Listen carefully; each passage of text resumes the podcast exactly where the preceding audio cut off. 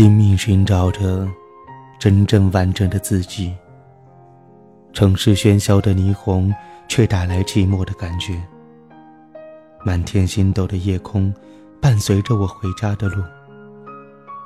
都市夜归人，我们一起回家。亲爱的听众朋友，晚上好。都市夜归人，又与您相见了。今天，一起来聊一聊，如果爱。有人说，如果爱，请深爱。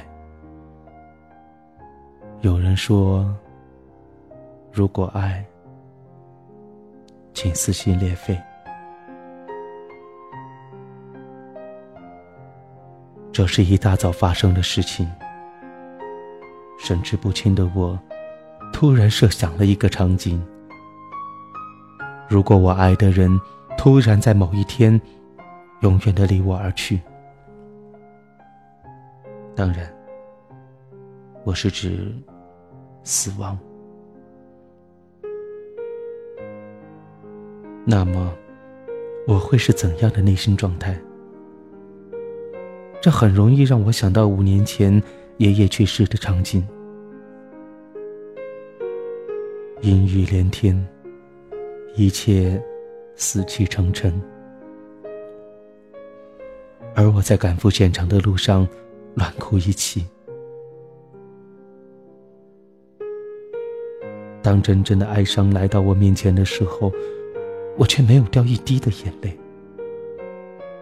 所有的人哭作一团的时候，我选择了安静的沉默。当然，这并不是我主观的意识选择。我更愿意去相信，这是一种客观的状态。因为，在那样阴郁的场景当中，仿佛不哭两下是说不过去的。但我确实没哭。我找不到很好的解释。以上说的，和我接下来想要陈述的，似乎并没有太多的关联。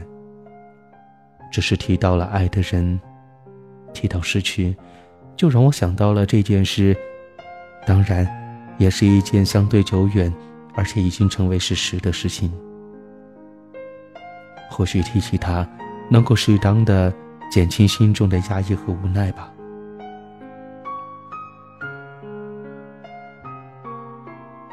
如果我爱的人，在某一天，永远的离我而去，而我却在离他很远的地方，我想，我的第一反应，应该是一场嚎啕的大哭，这是无所置疑的。但是。关键是内心的状态会是怎样？这也让我想到了爱人存在的意义。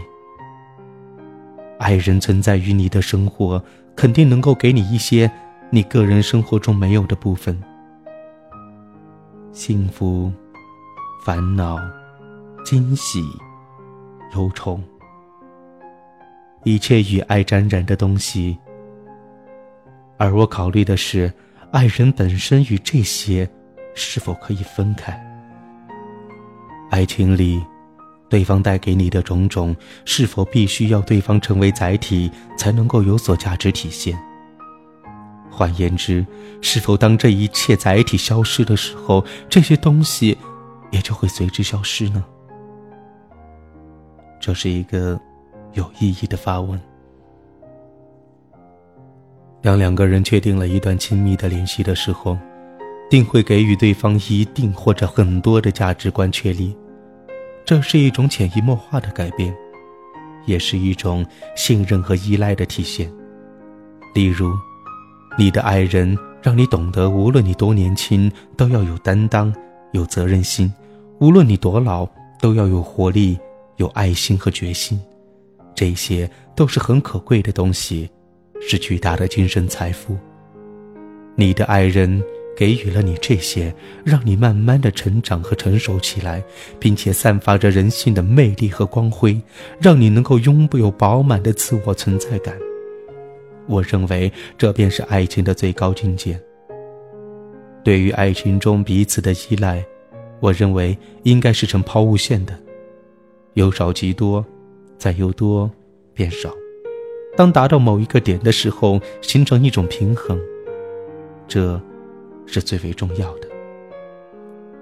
虽然我不是极端的个人主义者，但是我依然认为，两个无论多么相爱的人，依旧是两个独立的个体。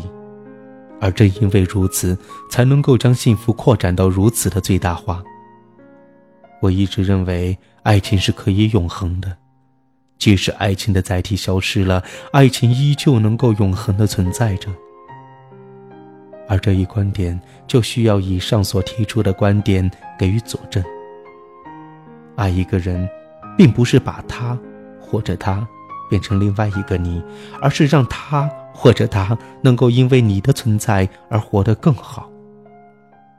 即使有一天因为意外而消失，这种存在和幸福感依然存在，依然能够给你爱的人强大的生命支撑。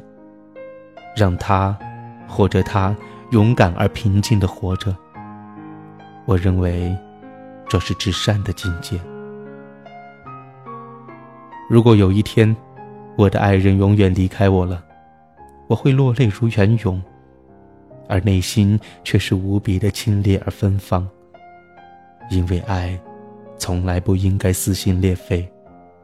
由此，想到了一场激恋。女主角在给男人的信上如是说：“我要你想到我的时候，永远是怀着爱情，怀着感念。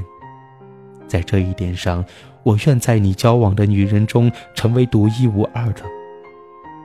或许这并不是真正的爱情，但一定是一份坚韧无比的生活性情。如果我爱你。”我会在你离开或者我离开的时候，仍然让你或者让自己感受到爱的芬芳，生命的永不停息。这才是我爱你的一切。我愿意让你体会到，并且愿意成为你付出的一切，只因为爱。这个世界上的意外，永远不会停止。而我拥有你，这本来就是一件期盼与等待千年的幸事。但这仍然无法阻止意外事件的到来。虽然我们仍然没有看见他的踪影，却也无法改变这一事实。或许，我是在为自己原本不安的心找到一个良好的归宿，让自己勇于承受未知和失去的痛苦。在这个浮躁而混乱的世界，我能做的也只有这一：相信，并保护我爱的人；相信，并保护我自己。